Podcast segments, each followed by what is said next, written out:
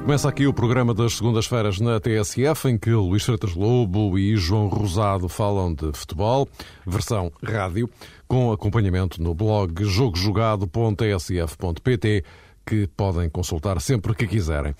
Hoje, temas inevitáveis. O Sporting, que vive um clima que já passou para lá do racional, com alguns adeptos a provocarem confrontos depois de mais um empate que coloca os Leões no sétimo lugar da classificação.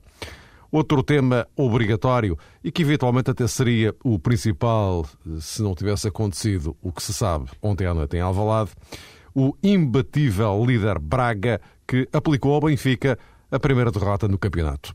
O Futebol Clube do Porto amanhã joga para a Champions no Chipre depois de um empate com o Bolonenses em que acusou novamente algumas das suas deficiências. E ainda, claro, as escolhas do mês de outubro no Campeonato Português. Boa noite a ambos. Vamos eh, começar eh, pelo inevitável Sporting. E inevitável porque depois das cenas eh, lamentáveis registradas ontem, depois do Sporting Marítimo, este tema continua a marcar a agenda. Perdão. E isto, isto é do tempo, a garganta que é um problema. Mas dizia eu que ehm, depois dessa partida, esses eh, incidentes, alguns setores contestatários do Sporting que exigem a saída de Paulo Bento, eu recupero aqui uma das declarações do técnico leonino ontem, depois do jogo, e perspectivando aquilo que pode vir aí. O ter ou não condições para permanecer no cargo. As condições. Uh aquilo que, aquilo que depende de, das condições não é só aquilo que eu penso, é aquilo que as pessoas, as pessoas pensam também. Uh, agora, eu a frio, ou a quente, perdão, não tomo uh, nenhuma, nenhuma decisão. Não conta apenas aquilo que Paulo Bento pensa, determinante, diria eu, será o que outras pessoas pensam, nomeadamente José Eduardo Betancourt, mas aqui pelo meio ficamos a saber o que pensa o capitão João Moutinho. Acho que isso é, era um, um erro tremendo, uh, haver qualquer tipo de notícia, qualquer das partes em que o Mister poderia ir. Acho que isso é um grande erro, porque sim, sim, estamos numa fase má, mas a responsabilidade e a maior responsabilidade é nossa. Uh, nós já o, já o dissemos e voltamos a repetir, porque somos nós, estamos dentro de campo, que, que jogamos, que lutamos e o Mister aí acho que não pode fazer muito mais do que ser profissional, como tem vindo a ser, dando tudo o que tem dele para poder ajudar o Sporting, que isso é o mais importante. Estas são declarações que servem como ponto de partida para a vossa uh, reflexão. Hoje, como é sabido, uh, Paulo Bento, aliás, como tinha prometido ontem, uh, lá esteve no treino em Alcochete. Depois do treino, José Eduardo Tencourt ainda esteve mais duas horas na academia. Presume-se que, eh, com conversa também com a equipa técnica, nomeadamente Paulo Bento, presume-se. João, começo por ti. Eh, se o caminho para Paulo Bento era estreito, agora ficou eh, estreitíssimo. Sendo que os setores mais radicais do Sporting parecem ter perdido um bocado a cabeça. A avaliar por aquilo que aconteceu ontem, eh, no final do jogo, frente hum, hum, na última jornada do, do, campeonato, ontem, frente ao Marítimo, creio que sim, que a equipa do Sporting acabou por causar ainda maior preocupação uh, nessa facção mais radical do clube. O que é natural perante a ausência de um resultado positivo, e o resultado positivo para o Sporting seria naturalmente a vitória. De qualquer forma, atendendo a esta declaração de Paulo Bento, podemos também considerar que o panorama mudou substancialmente, isto no que toca à relação entre Paulo Bento e, e o presidente do clube. Porque quando diz aquilo que as condições para ficar como treinador do Sporting não estão inteiramente dependentes uh, daquilo que ele pode uh, fazer e assumir perante os adeptos, automaticamente está a desvalorizar Paulo Bento aquela afirmação que teve José Eduardo Tencourt quando frisou que contava com o treinador por eh, muito tempo, quase para sempre. Penso que a expressão até foi essa, Paulo Bento Forever. Forever.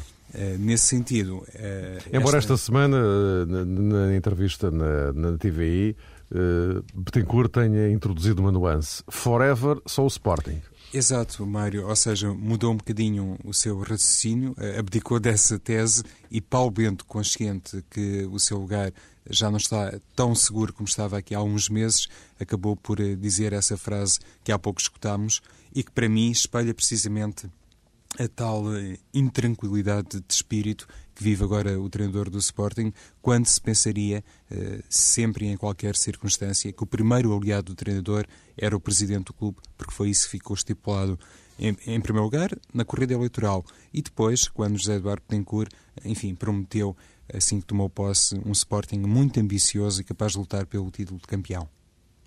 Uh, Luís, bem sei que a posição de Betancourt nesta altura é delicadíssima, mas uh, não estará uh, ele, uh, nesta altura, e pelo facto de não ter, uh, enfim, agido, feito não sabem o quê, mas, enfim, mas qualquer coisa, não estará ele próprio também ficar colado a esta situação que só por si já, é, já era complicada, mas que, enfim, agora poderá entrar numa derrapagem? Ficar colado hum, vamos lá ver uma coisa. Ele é o principal responsável pela situação. Ele não, não, ele não fica colado à situação, ele é que causa a situação. Porque, sendo presidente, é para ser responsável por, por tudo aquilo que acontece dentro do clube na, na, no futebol, falando agora desta questão em particular. Portanto, ele não vai ficar colado a uma situação porque ele é responsável por ela. E é por ela no sentido em que foi ele que escolheu o treinador. Mas se me permite, só ele... para clarificar o meu, meu raciocínio, é que de repente Sim. Eh, revi assim aquela imagem de Dias da Cunha e José Peseiro numa conferência de imprensa em Alvalade a dizerem que se os dois embora. Sim, mas isso é uma das coisas que, que faz menos sentido no futebol. É a questão de de se, se tu saís eu também saio. Quer dizer, é essa questão da relação do presidente com o treinador e o treinador com o presidente, colocar uma situação numa. um dependente do outro, é algo que não, não faz qualquer tipo de sentido. Acima de um treinador, acima de um presidente, está um clube, está a sua gestão, o seu destino e, e o dia da manhã. Portanto, isso tem que ser acautelado para quando eles saírem e não saírem por meros caprichos de pessoais, mesmo que eles sejam da tal solidariedade uh, entre eles hum, quando entraram e, e, para quando saírem. Portanto, não, não, não parece que isso seja. Tudo isso cheira-me sempre a situações meramente emocionais e nunca uh, racionais. Uh, portanto, a questão atual do Sporting já temos vindo a falar ao longo dos tempos, ao longo dos anos, destes, destes anos que já temos programa, em circunstâncias diferentes, mas sempre com o mesmo prisma de análise. Eh, percebe-se que o Sporting é um clube que tem um problema muito mais profundo do que aquele que é disputado por 90 minutos mal sucedidos. Em geral, nós falamos sempre do Sporting na sequência de, de 90 minutos que correm mal, mas eu parece-me que, que, a seguir a 90 minutos que correm bem, os problemas são exatamente os mesmos. Um, no caso eh, em concreto mais, mais atual, eu já o disse que, que não acho que o problema do Sporting seja, seja o treinador ou pelo menos comece no treinador. Uh, é evidente que o Paulo Bento tem responsabilidade na forma como a equipa joga no terreno, é lógico.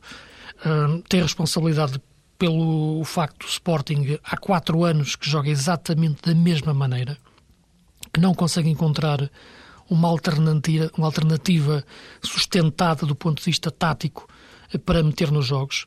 Continua com o seu losango, o seu 4-4-2 perfeitamente enraizado qualquer adversário já o conhece uh, de olhos fechados.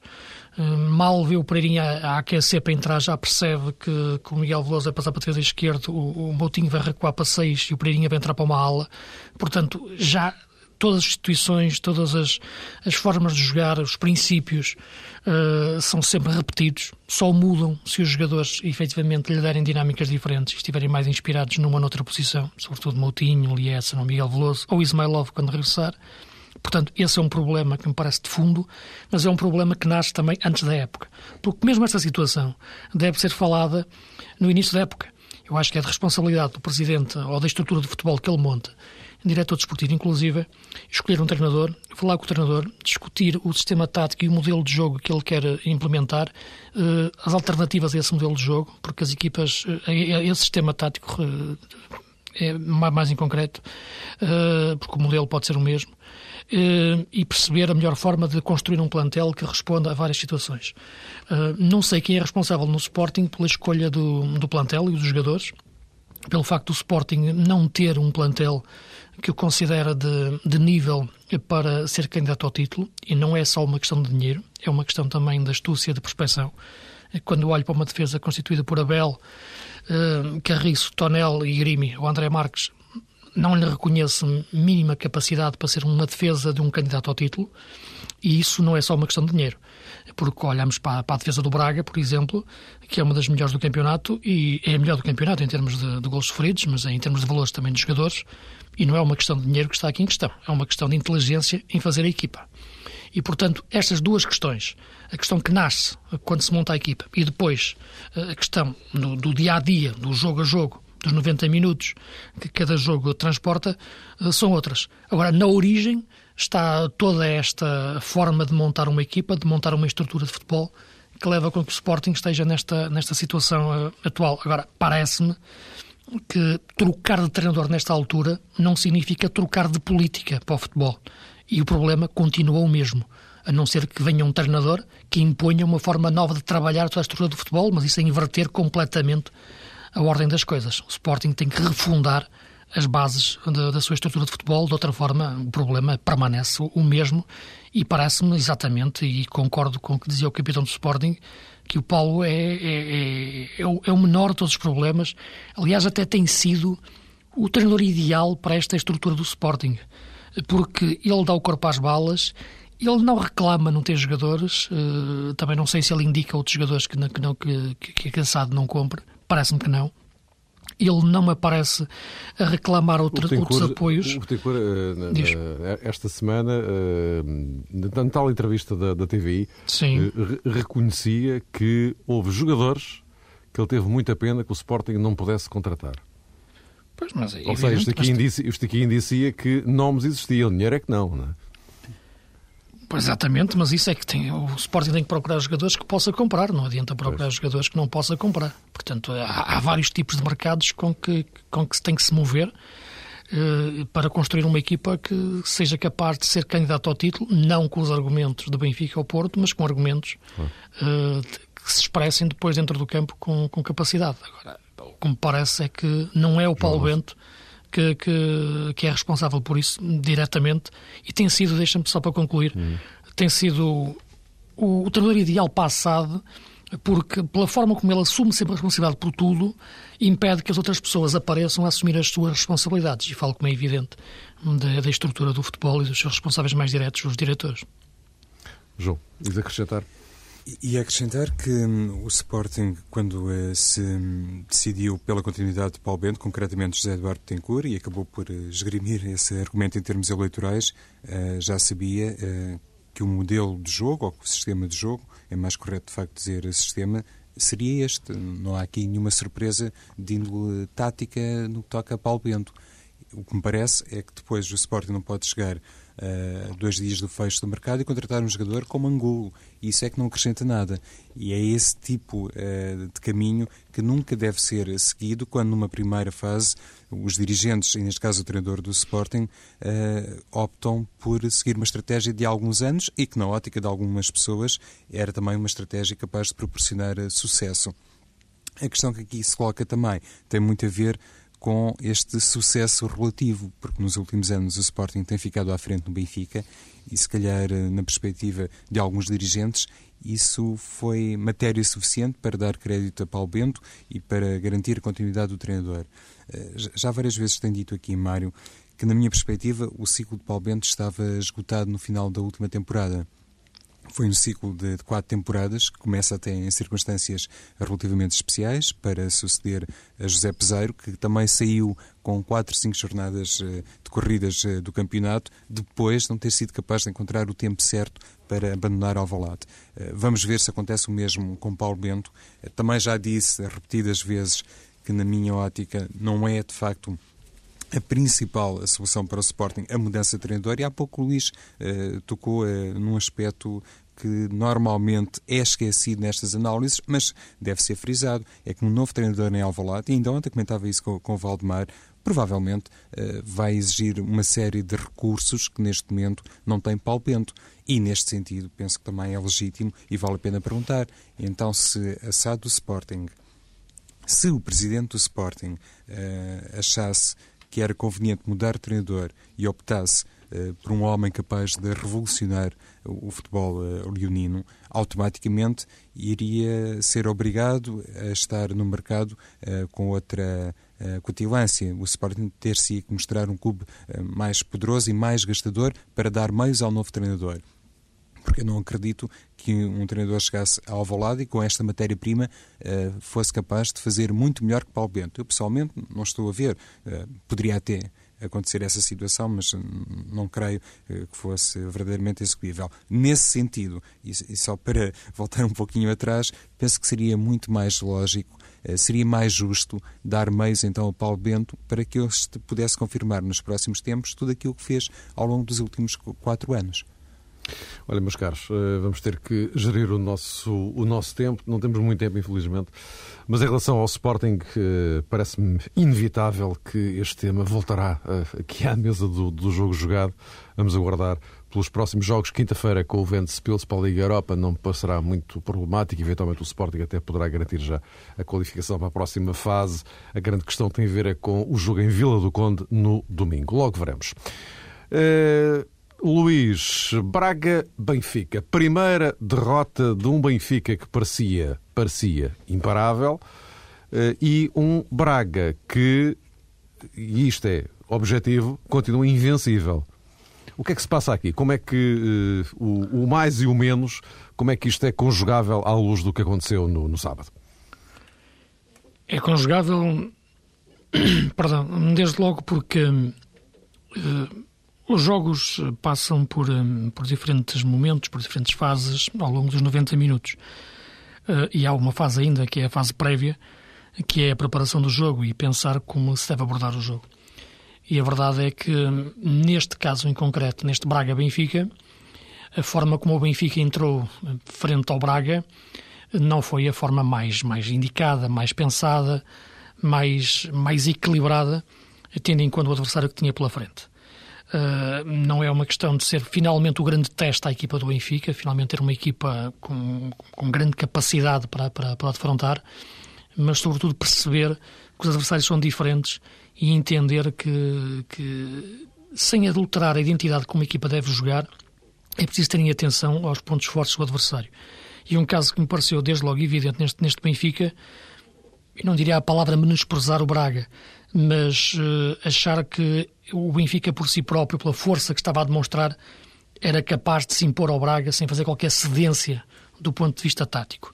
E falo numa posição que, que eu, em que Jorge Jesus resolveu inventar, que foi a de defesa esquerdo, a de Fábio Coentrão.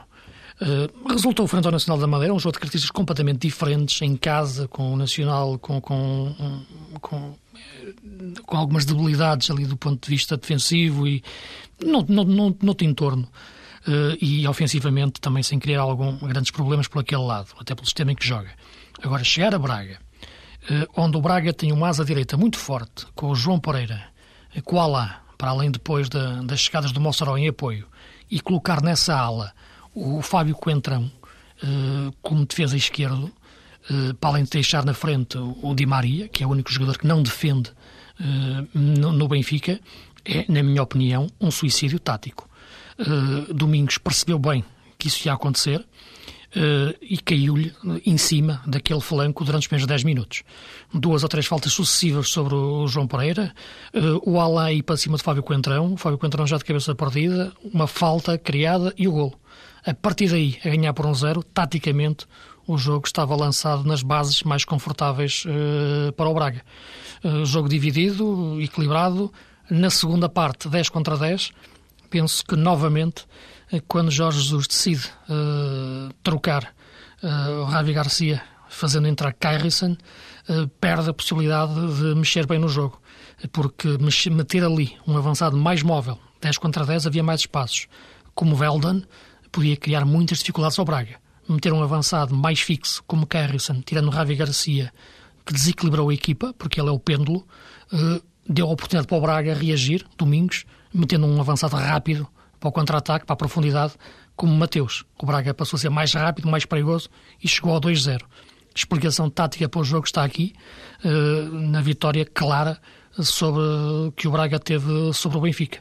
Portanto, eu penso que este jogo pode ser importante para Jorge Jesus perceber as limitações uh, da sua equipa, as limitações de alguns jogadores de algumas posições e conseguir entender melhor uh, que a força de uma equipa está, antes de mais, em perceber onde estão as suas fraquezas. E no Benfica, há aqui alguns aspectos, como referi, em que a equipa tem que ter alguma atenção, nomeadamente as suas faixas laterais. Eu acho, Luís, que o Benfica esteve mal nos dois corredores. Eh, de alguma maneira eh, consigo entender eh, a titularidade de Fábio Coentrão. Neste sentido, Jorge Jesus é sempre muito crítico perante Schaffer. Diz que ele ainda tem muito para caminhar em termos de posicionamento e de cultura defensiva. Obviamente o mesmo se aplica a Fábio Coentrão, mas se calhar muito influenciado pelo bom jogo que fez Coentrão frente ao Nacional. Mas eu penso, deixa-me só, só, rapidamente, João, mas aquilo que me parecia mais indicado, e, estou à vontade porque eu disse no, num programa televisivo na quinta-feira, era a colocação de David Luiz naquela posição uh, e, e jogando Sidney como central. Portanto, fechando aquela zona, o Braga não passava lá, não entrava. E o jogo seria completamente diferente. Era essa a minha opção, porque eu acho que o problema do Schaffer é, é, estrutural, um jogador que não tem, não tem adaptação ao futebol europeu, na minha opinião. Sim, é, é, seria também uma solução. Porventura, Jorge Jesus também terá considerado que não valia a pena mexer ali no eixo defensivo. Não pois. sei, Luís, foi ali um, claro. uma série de, de, questões que acabaram por conduzir à titularidade de Coentrão, que foi, de facto, um, um jogador vulnerável do ponto de vista defensivo. É, é curioso, não é bem assim? É natural que Coentrão, depois na perspectiva atacante, até tivesse dado um contributo relativamente válido à equipa, mas foi Sim. uma, eh, digamos que, exibição no ponto de vista defensivo que deixou muito a desejar e foi infantil a maneira como abordou Alain naquele lance que dá origem à falta do Hugo Viana e, por sinal, depois também foi infantil a maneira como o Benfica se posicionou em termos defensivos, aquela barreira de duas unidades perante um jogador como o Hugo Viana, acho que também não, não ajudou uhum. nada e acabou por resultar no gol inaugural do Sporting de Braga. Eu falava na questão dos dois corredores, porque acho que o Benfica, depois, no lado direito, acabou por se preocupar muito com Evaldo. Havia razões para isso e o próprio jogo demonstrou, mas quando o Ramírez se preocupou muito com Evaldo, acho que se esqueceu da marcação a Hugo Viana, que foi um jogador fundamental na partida, na minha ótica, o melhor jogador em campo, aquele que mais desequilibrou, não apenas pelo gol que marcou. E o Benfica ficou sempre muito em déficit no meio campo, porque deixou a unidade mais criativa do Sporting Braga ou a unidade líder do meio campo fazer o jogo que queria e nunca teve um jogador como Pablo Aymar em condições de fazer um trabalho semelhante. E aqui penso que teve muito a ver com a exibição de Vandinho, julgo que ele adivinhou bem ali as zonas de entrada de Pablo Aymar e terá sido também a esse nível um jogador fundamental para o Sporting Braga. Fiquei com essa com essa ideia e não sei eh, até que ponto é que tudo isto não vai ter reflexos nos próximos 11 eh, do Benfica, nas próximas equipas de Jorge Jesus, a começar já em, em Liverpool, onde é provável que se assista a uma mudança uh, na baliza, com, com Júlio César a voltar à titularidade, mas um, Jorge Jesus também, no que toca ao lateral esquerdo, pode optar por um jogador naturalmente diferente, até porque há pouco o Luís também sublinhava isso, são contextos uh, absolutamente distintos e o jogo do, do, Liverpool, quer se queira, quer não,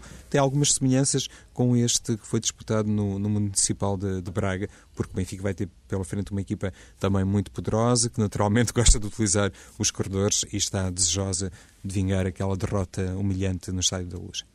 O Jorge Jesus tem muito, muito a ideia de que o jogador do futuro, ele fala isso, é o jogador que pode jogar em qualquer posição uh, dentro de uma equipa. Tanto pode jogar a extremo, como pode jogar a médio, como pode jogar uh, a avançado, portanto, mais central. Uh, e, e, isso levou muitas vezes a colocar também o David Luiz como defesa esquerdo e ao central achava que era, que era indiferente. Agora, aplicar essa questão ao Fábio Coentrão, penso que é impensável. O Fábio Coentrão é, é, um, é um, mero extremo esquerdo, um bom extremo esquerdo, mas taticamente com muitas limitações. Agora, colocá-lo a lateral esquerdo num jogo como este, frente a uma asa direita do Braga tão forte, é, é algo que me parece completamente uh, imprudente. E não há nenhuma equipa de top no futebol mundial que eu conheça que coloque um jogador umas vezes a jogar extremo esquerdo, outras vezes a jogar a lateral esquerdo. Parece-me que é uma coisa que não faz sentido nenhum. É um erro ao nível daquele que ano passado foi protagonizado por Kika Flores, quando colocava Pablo Aymar muito descaído por uma das faixas, nomeadamente a esquerda.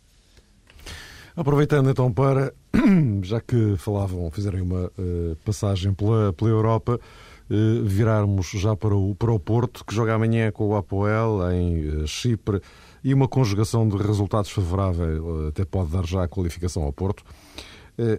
O Porto que, João, acusou frente ao Bolonenses, uma vez mais, algumas das suas, chamemos de insuficiências aquele, aquela primeira parte foi muito parecida com a que tinha feito com a académica, ou seja, bastante má.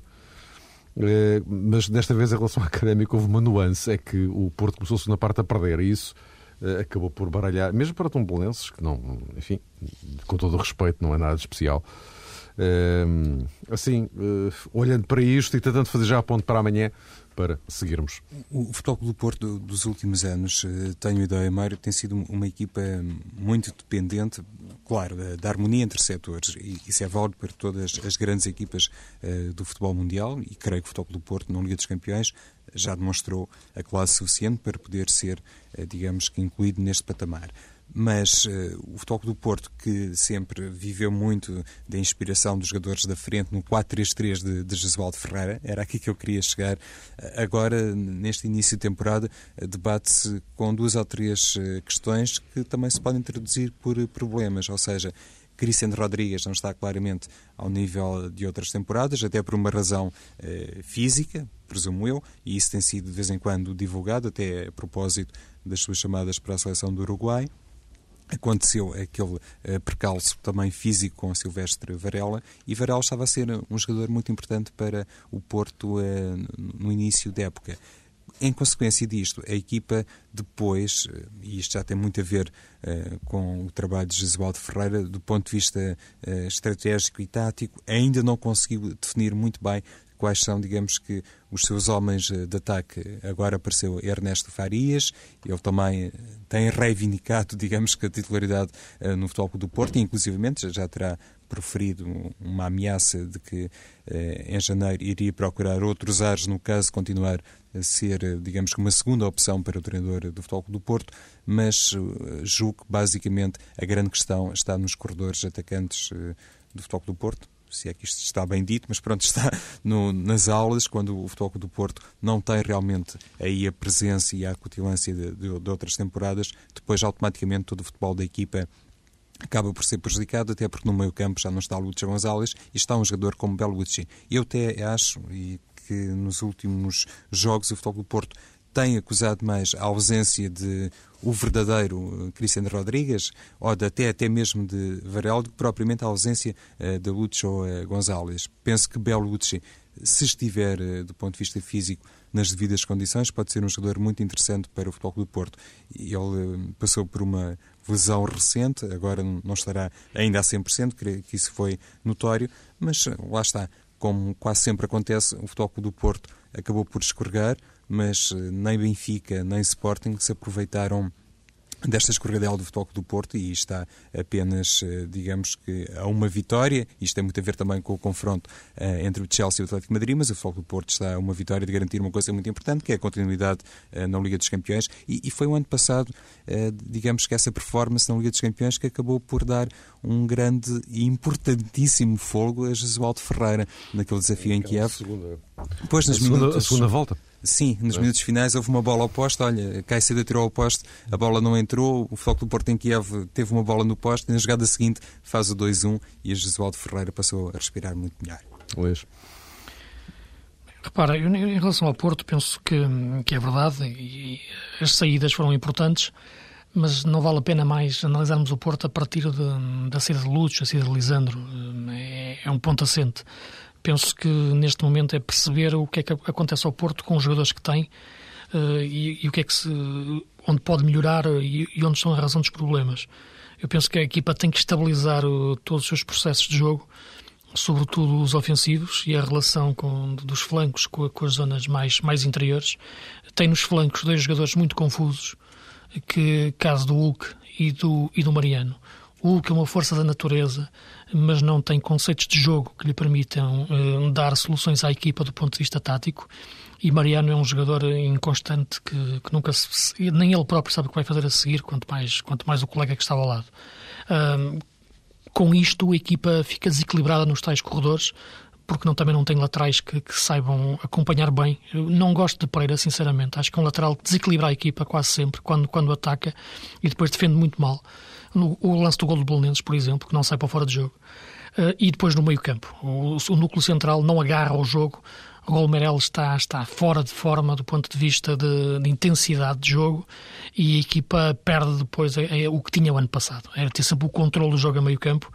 Precisa, claramente, na minha opinião, do melhor Rodrigues uh, urgentemente, para, porque me parece ser o jogador que pode ser chave para isso.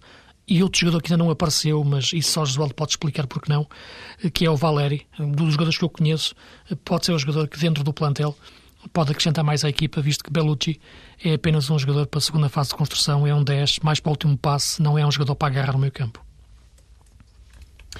E posto isto, porque eu estava a olhar para o relógio, vamos aproveitar então os últimos minutinhos para uh, aviarmos aqui, passa a expressão, uh, a equipa do, do mês de outubro, do campeonato, é disso que estamos eh, a falar neste caso.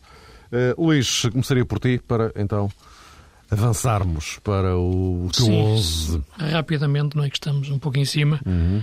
Eu fiz uma equipa pegando aqui num sistema, num sistema tático que, que, o João gosta mais e fala muito nele, pelo menos o, o 3-4-3. Antecipei-me já no agradecimento, já estava a dizer. Obrigado. Não, e, e, e, fiz a equipa inspirada um pouco nisso. Também para encaixar um pouco nas minhas opções, mas juntei as duas coisas.